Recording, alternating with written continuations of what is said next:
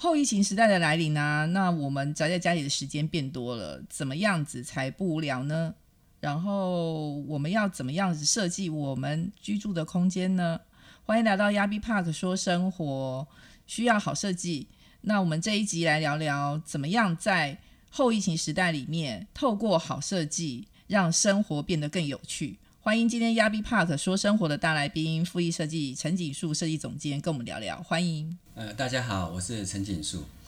呃，我们在之前听了一个非常精彩的，就是就是透过一个全热交换机这样子的设备，让我们家里有了防护力。那有了防护力之后呢，我们也需要透过设计给我们生活有好机能。那我们知道，现在我们宅在家里的时间变得非常非常多，那可能也需要线上上课或线上工作。那请教一下陈设计师这边，就是怎么样透过设计，然后让我们宅在家里的时间变得更有趣。好的，对，呃，因缘际会哈、我们也不晓得会有疫情，会让我们的生活做了这么多的改变哦。嗯，那这个疫情其实影响了包括我们个人哦，包括我们整个呃国家的这个生活习惯，我觉得都在调整。那有幸我们做到室内设计这个行业哦，那跟住家也是最密切、最有关系的。疫情的关系，我想大家免不了的都是降低外出的这一种频率哦，让自己待在家里好像会更安全哦。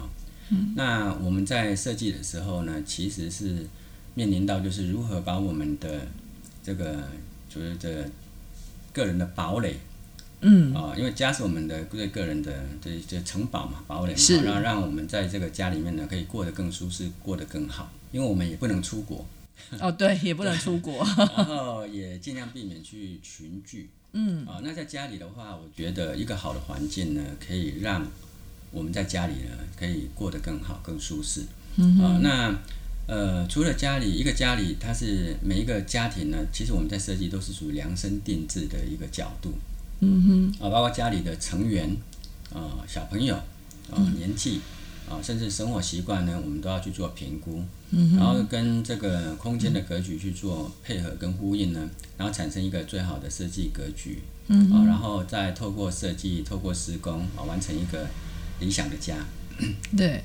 那我们在设计的时候很强调一点呢、就是因为现在目前宅在家里的时间变多，那、那他在家里时间有可能哦，像之前甚至在在居家上班、居家上课，嗯，呃，变成说你除了以前回到家就是回家，现在可能连上班上课都要在家里，所以在家里一个家的设计呢，变成它的细节要考量的更多，嗯哼，啊、包括我们入门口从门口进来，哦，有一些机能上的。因为有可能以前呃，我们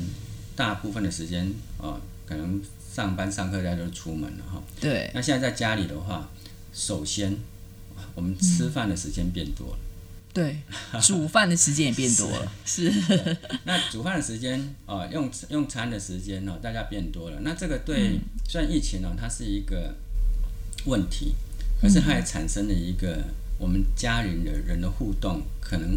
因为这个疫情，或许变成更密切。嗯，因为都出不去，对，只能在一起。 是，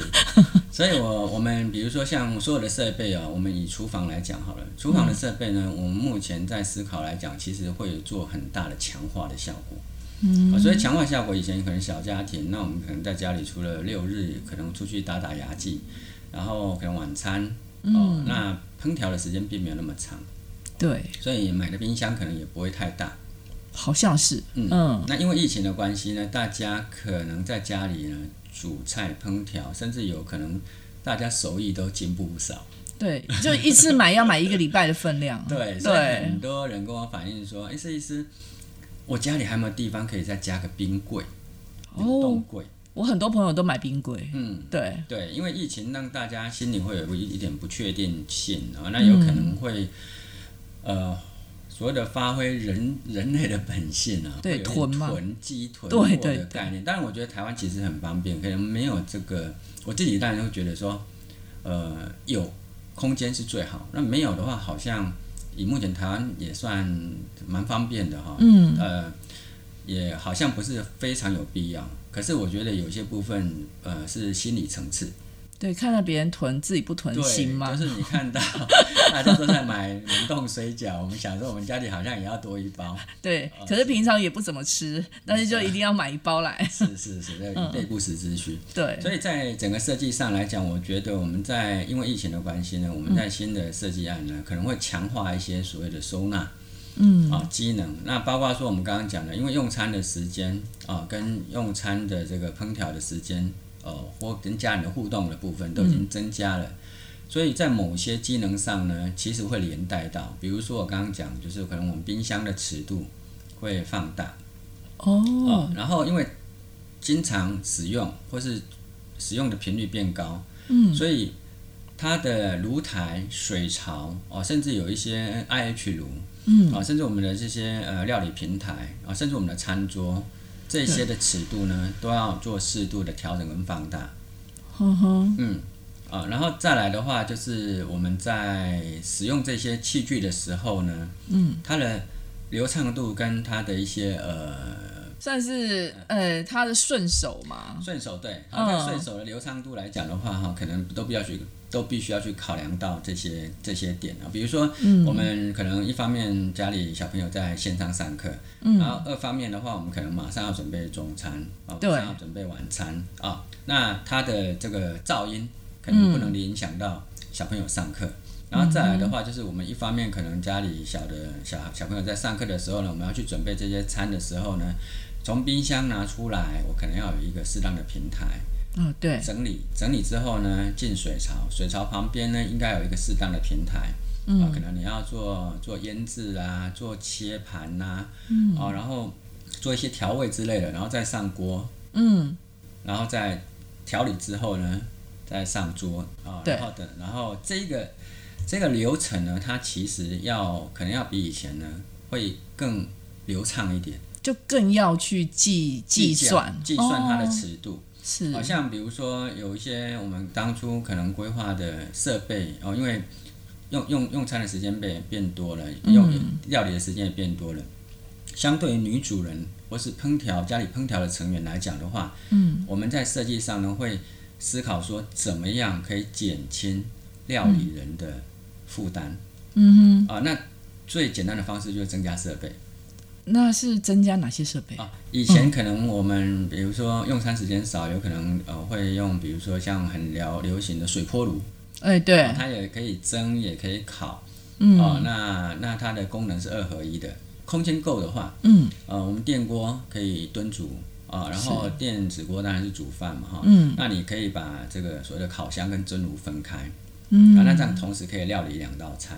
哦，嗯对，那以这一些设备呢，来弥补一些哈、就是我们的这个时间，嗯，啊、时间的成本，啊、这个是我们的想法。然后在一些，比如说像抽油烟机，哦，抽油烟机的这个吸力呢，因为在家里的时间变多，你可能使用的频率变高，抽油烟机我们会建议说，可能会买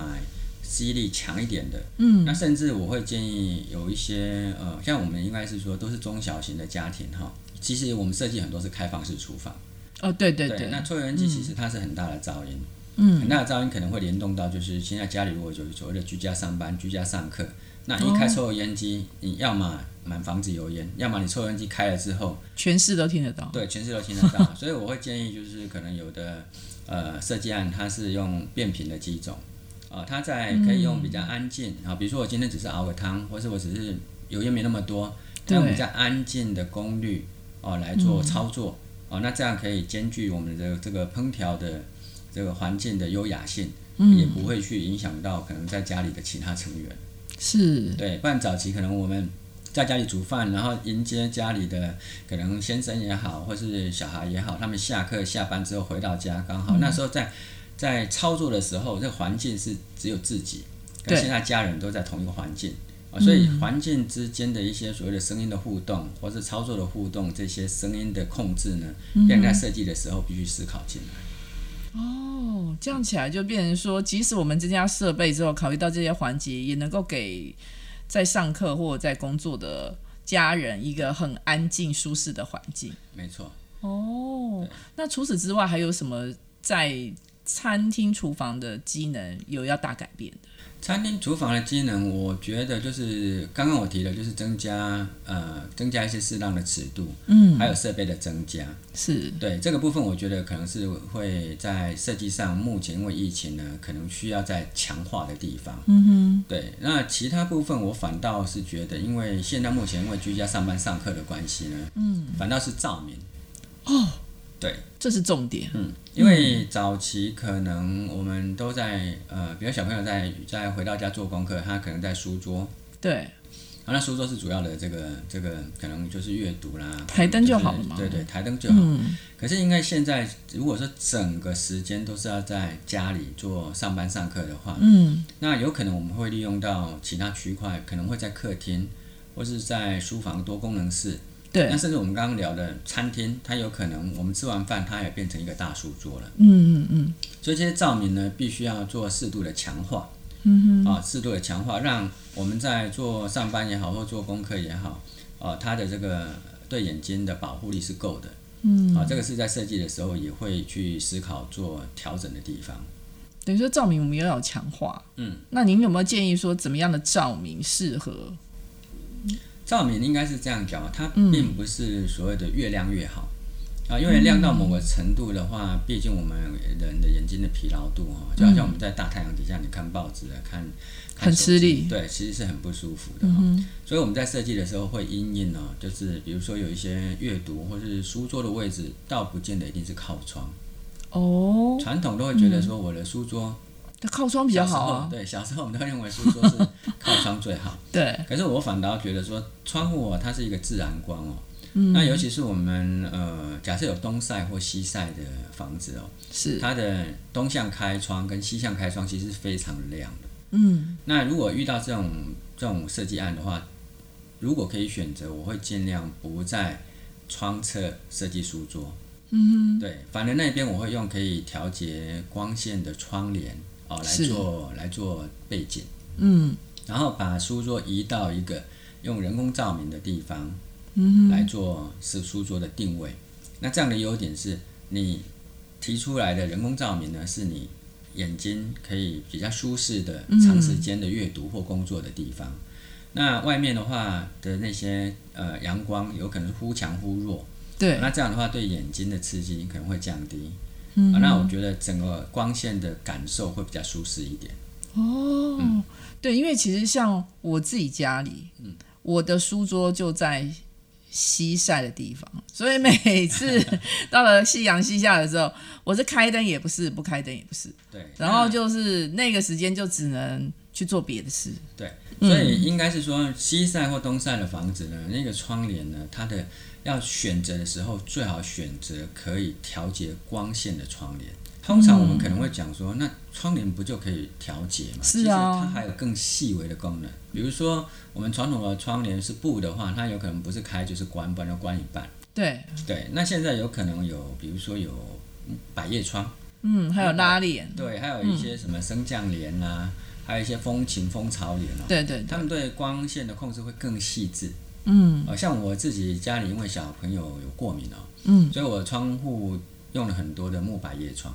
哦，木百叶是算是一个调光调光，然后又能够抵抗尘螨的这个是是比较是好的。没错，没错嗯嗯 嗯对，因为因为用了这个呃木百叶之后呢，它就减少了窗帘布的使用。是，那尘螨的确这个问题就解决掉一大部分哈。嗯哼。然后另外一点就是，因为我们家的早上是会东晒的。嗯。啊、那东东晒的话，我就可以透过木百叶来调整角度，让光线呢不要进来这么直接，哦，可是又能达到我希望的亮度。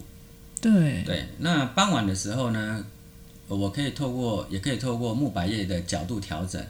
让外面的光线多反一些，多反射一些进来室内，那造成室内的这个亮度也可以提升。嗯哼，所以窗帘的这个选择跟设计呢，我觉得也是这次疫情的时候呢，会造成另外一个思考的原因。是，呃对，因为在家里时间久了，那对每个光线的需求点呢，由原本的休闲的在居家的轻松休闲的嗯感觉呢，可能会转变到需要搭配工作。哦对甚至搭配课业上的这个使用，长时间的使用，嗯，所以光线的这个部分也是觉得我在，我觉得是在宅在家里面呢，需要去思考，包括自然光也好，包括人工照明也好，嗯、需要去做调整的地方。真的，我也是因为宅在家里工作，我才知道说啊，我家的书桌有这样那么大的一个困扰。嗯是，嗯对对对，因为我小孩在线上上课的时候，他们也会面临这个问题嗯啊，因为他们四点的时候都还没有办法下课，所以他们就是很亮很刺眼。对， 是是当然，就是我也是选择那个窗帘，就是比较有遮光性的。可是就变成说，可能就是没有到像百叶帘这么的好用。嗯对，也是用了以后我们才知道。对，那百叶的话，以前大家对百叶的想法可能会觉得它质感不够好。嗯，那现在除了铝制百叶，它还有一些可能是复合式材料，那或是说木头百叶，是它的选择性变比较多。嗯那或者是甚甚至有一些所谓的调光帘哦，它是属于一些呃纤维，然后对透过透过一个明暗交错的原理哈、哦，对，对对，来调节光线进来，我觉得这个都是很好的选择。嗯哼，他们比较好维护嘛。呃，算好维护。嗯、不过木百叶窗其实比较重，对，对我一般木百叶窗是不建议哦拉上拉下，它是算固定的使用方式，然后去调整它的角度。是，对，如果会习惯把窗帘拉起来的人，可能就要看看家里的窗户面积会不会太大，因为整叠的木百叶其实重量还蛮重的，可能不适合每天拿来拉去，哦，了解拉了上解嗯拉。下。对，就是看自己家里的尺度来决定说窗帘的材质。还有生活习惯。哦，对，像我自己是只有打扫的时候才会去，就是可能一年可能有几次要清洗户外，就是我们的窗户玻璃的时候，对，才要把窗帘整个拉上来。嗯，不然平常我木百叶都是用调整角度来操作的。嗯，对，那操作的便利性跟光线的控制，我都觉得目前用起来还算蛮满意的。嗯，就等于说它的清理维持上也都还不错。是是，哦，那这样起来，我觉得木 觉得这样子省事多， 没错，就不用一天到晚拆上拆下。而且木百叶其实刚有提到过，就是它其实也是抗尘螨，看成蛮对。对，不过它当然还有一些它的本身设计的问题哦，嗯，因为木百叶哦，它的遮光率没有办法达到百分之百，嗯，所以对睡睡眠的时候，对于光线比较要求，希望全室都要很暗的人哦，嗯，呃，木百叶如果用在主卧室的话，它最好后面再加一个遮光卷帘，哦，对，那这样的话，对于光线的全遮光哦，然后白天就把卷帘拉起来，然后透过百叶窗的控制，哦，这个部分就可以达到很不错的效果。好哦。那我们就是听到了照明，然后厨房跟餐厅之外，还有没有什么就是在后疫情时代有其他区域，您觉得说还有要需要加强的部分？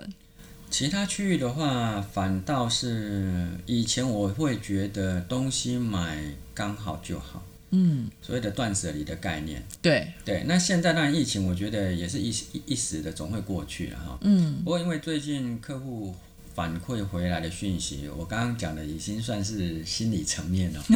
对，所以收纳部分，我觉得也是要比原本的预设再稍微加强一点点。嗯。啊，那加强的用意是说，因为我们因为应该是目前可能因为疫情，大家出外出的这个频繁度。或是减低外出的几率，所以有可能一去呃去外面采购会买比较大量，或对，是一个礼拜或两个礼拜。对，嗯，所以变成我刚刚讲的，除了冰柜之外呢，有可能在一些收纳柜的部分呢，也要稍微做一点弹性是啊、这样的优点是说。呃，才不会一个我们原本整理的很好，或是说在设计上已经算是比较简约整齐的环境呢。嗯，因为你采购了很大量的物品，那没地是，方放，那导致视觉上会比较凌乱一点。嗯啊、这个部分也是因为疫情的因应关系啊、所以在收纳的部分呢，可能也要适度的去调整。哼，所以它收纳的话是透过柜体，还是要透过一个单独的空间？您这边建议？呃，当然，如果一个因为每一个房子，其实房子有房子的格局哈、嗯那当然面积大小，我想，当然包括家里的成员都不一样。对，所以其实不管收纳柜也好，或是储藏室也好，嗯，啊、它是只要呃在设计上呢有适度的空间，我觉得都可以增加出来。是都可以增加出来，倒不见得一定是要说柜子比较好用，还是收还是储藏室比较好用，只要、呃可以解决一些收纳的这个问题，就是让我们的家里的物品都有适当的定位。嗯，那这样在生活上呢，你就在在机能上跟视觉的优雅都可以兼顾到。嗯哼，对，这是我们在思考上希望去走的方向。对，等于说大家都是物有所归的时候，其实空间看起来就是比较整洁。对，哼哼，那就是呃，我这边也也也想要请教一下，就是因为就是宅在家里的时间变多了，那孩子的生活空间，譬如说像小孩房，有没有什么机能上面是需要再加强的部分？呃， 有，嗯，其实应该是说宅在家里哦，我们呃算是一个比较特别的时期哦。那宅在家里的话，其实运动量是变少的，啊，对，对，运动量变少，所以其实除了小孩房之外呢，应该是说我们在小孩房里面呢，除了他们应有的机能啊，比如说像阅读啦、睡眠啦，嗯，哦，可能一些衣柜的收纳之外呢，这些主要的功能之外，因为如果除非是空间很大，不然一般如果像三房两厅或是中型的平数，都是通常小孩房设计的尺度都会比较刚好。对，啊，都比较刚好。嗯，那我们希望说，在这个刚好的尺度之中呢，也稍微做适度的留白。嗯，啊、那在因为大家都宅宅在家里，有可能让因为一些留白的空间呢，让小朋友的活动，嗯，哦，可以活动的空间呢，可以更宽宽松一点，嗯哼，而不会说好像被在家里反而是好像是呃绑住动不了的感觉。所以在设计的时候呢，如果像家里有比较小的成员的时候呢，反倒是客厅的茶几，我倒是建议哦，嗯，要买比较轻巧、对，比较容易活动的，因为嗯有可有可能我们呃，比如说呃，在做一些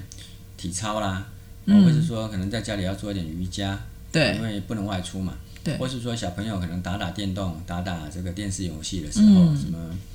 呃，他会有一些活动的空间、嗯尺度。那这时候，如果我们的这个客厅没有做适度的留白，嗯或是说我们中间的茶几它是比较厚实，对比较不不容易移动的话，嗯，哦，那这个弹性就出不来，嗯，哦，所以有因为疫情，因为在家里时间变多，那我们在设计的时候呢，有嗯一些细节也会去思考说，怎么样让在家里的舒适度跟使用器具的弹性可以嗯再扩充一点。哦，就是透过一些家具、一些陈设对，然后去制造出来小孩跟自己的一些活动的地对方，包括说我们哦跟小朋友的互动，嗯，呃，他这些在设计的时候呢，家人跟家人的这个相处的时间变多、更密切了，嗯那也有可能会引起一些小冲突。啊，真的啊，对，对那这个不可避免， 对，那这些小冲突的话，我想说，在设计的时候，因为我觉得人跟环境其实是会互动的。嗯，一个好的环境的话，我觉得到，比如像我常举例，我们到图书馆，我们不知不觉就会把音量调低。啊，对哦，对，那你到夜市来讲，你调低，你讲话就没有人听到。嗯，好、所以人的确会跟环境去做，包括我们的行为，包括我们的这个声音，其实会互动。是那因为在家里，比如说平常可能我刚刚提到，大家上班的上班，上课的上课，嗯，哦，那回到家可能吃完饭，那、这时间其实可能再做一点功课，可能就是上床了。他的时间其实是经过分配的。是，那希望我们把平平常六日在家里是轻松的，变成整合到整个礼拜都要在家里的话，那对的确在环境的所谓的每个成员的互动的这些细节啊，那甚至说我们今天呃家里要跟公司去做视讯会议，是，那我的房间门的隔音可能要好一点。嗯，因为对，可能一边在上课，那一边是在上班，在会议，那所以这个部分的所谓的细节联动呢，在设计上也可以做加强，对，等于说不能互相干扰，没错，就降低干扰的频率。嗯，所以说隔音啊，然后或者是一些材料上的挑选就要更严格，没错，那或是说我们在空间上会有在允许的状况会有所谓的多功能室，对，那这时候就派上派上用场了，因为它本来当初就是兼具了书房啦、客房啦，或是说一些呃休闲空休闲的一些功能。嗯啊，那但但目前我了解，就是只要家里有设计多功能房的的客户的话，因为这次疫情宅在家里时间变多，呃，多多功能是反而在利用的这个的时间变成拉多了，也也也也也整个这个细节的这个的要求，可能也会跟以前不太一样。那这样，您会建议，就是说，如果说我们平数是很有限的空间里面，不一定要有书房这个空间，但是多功能室我们可以把它取代为书房，您会这样建议吗？会，那刚刚提到就是，毕竟还是要反映到空间的分配跟家里成员居住的使用使对用的部分来做来做规划。那我们最常就是，如果家里也没有书房，也没有多功能房，嗯，其实我最最好利用的反倒是餐厅。哦，对，因为餐厅它的大餐桌，我们一般就是，可是前提是餐桌的照明要足够。嗯对，因为有时候我们可能因为气氛，我们餐桌用了一个很漂亮的主灯，对它的照度其实不太够了。是吃饭是可以，可是我们在这边阅读可能会不太够，是，所以照明跟餐桌这个部分呢，它是联动。那如果我们在用餐完毕之后呢，它可以改成一个，比如说全家人共用的书桌，嗯，或是说我们要当个会议桌，其实都很方便。等于说餐桌我们也要克制化嘛？呃，倒不见得要克制化，只是说餐桌的呃呃大小会依照空间来做变动。哦，对，那餐桌餐桌通常会比书桌大。对，对，那如果我们用餐碗把这些呃碗盘，把一些这些呃我们的这些餐餐具啊，整个收完之后，其实是它就是一个大书桌，嗯当一个大书桌来使用。嗯、哦，那我觉得这样的话也算是一个使用的弹性。对对，这样就是即使我的空间很有限，我也没有地方做书房，没有地方做多功能嗯室，但是我依然可以有一个全家在一起看书写字的地方。是，呃，像我自己在家里使用了八年哦，对，哦，八年之后，但有时候人哦很有趣，就是说，因为家里的成员的成长，你也跟着成长。嗯啊，像我现在小朋友一个两个都高中嘛，嗯，所以我发觉我已经两个月没看电视。哦，对，嗯所以如果我就我就跟太太在在聊天说，如果再重来一次哦，嗯有可能我的客厅的空间对，会让它更有弹性。可是，能会以一张大桌子，嗯，而不是一个大沙发来取代。哦，对，它的优点是说，因为现在呃，就我们不太可能，因为小朋友在上课，我们不自己跑去看电视对，啊，因为会干扰。是，所以通常呢，客厅又是家里占最大的空间。嗯，没错，对，那时空背景不一样，因为现在手持装置也增多了，包括说，即使你要追剧哦，有可能不见得一定要看电视，有可能我看大的 iPad 啊，或者是说这个笔电之类的，或者甚至我们的本身的桌上型电脑都可以使用。嗯，所以如果要讲弹性，反而是客厅也是一个很好的想法。嗯，我有两个个案哦，就是把客厅呢，就是没有大沙发，直接用一个大概哦一个将近两米八的大餐桌来取代。嗯哼。那另外一个用了两张两米五的餐桌，加起来快五公尺，哇可，以做到十二个人嗯的哼，大餐桌。那是，想说，哎、那我家里才四个人、五个人，干嘛弄那么大的餐桌？常 是啊常会有人问这样子的问嗯题。嗯我们如果把它当餐桌，的确是不需要这么大。对但是如果说你把它当成一个休闲区啊、哦或者是说你把它当成一个大书桌来使用，那它的弹性就出来了。嗯，对，对，所以这个也是因应呃每个生活的时间点哦不同，对空间呢、嗯产生不同的想法啊，那也会对设计产生不同的解释。嗯哼，对，对啊，那其实因为透过这个疫情啊，我自己本身也会有一种想法，就是说，其实客厅可以不再是客厅，嗯，餐厅不再是餐厅，是没错。对对，因为其实只要私密空间保持它该有的机能性，其实我觉得很多东西都可以打破，然后在各个区域里面展现，对，我觉对，嗯得疫情当然是一个危机了哈，可是它相同的也是一个转机，是，它让我们对于生活也好，对于呃平常的日常，甚至跟家人的相处、跟同事的相处呢，嗯，其实都会产生新的想法，嗯，啊、或许因为疫情让我们更密切对，啊、其实我觉得是更好的连接，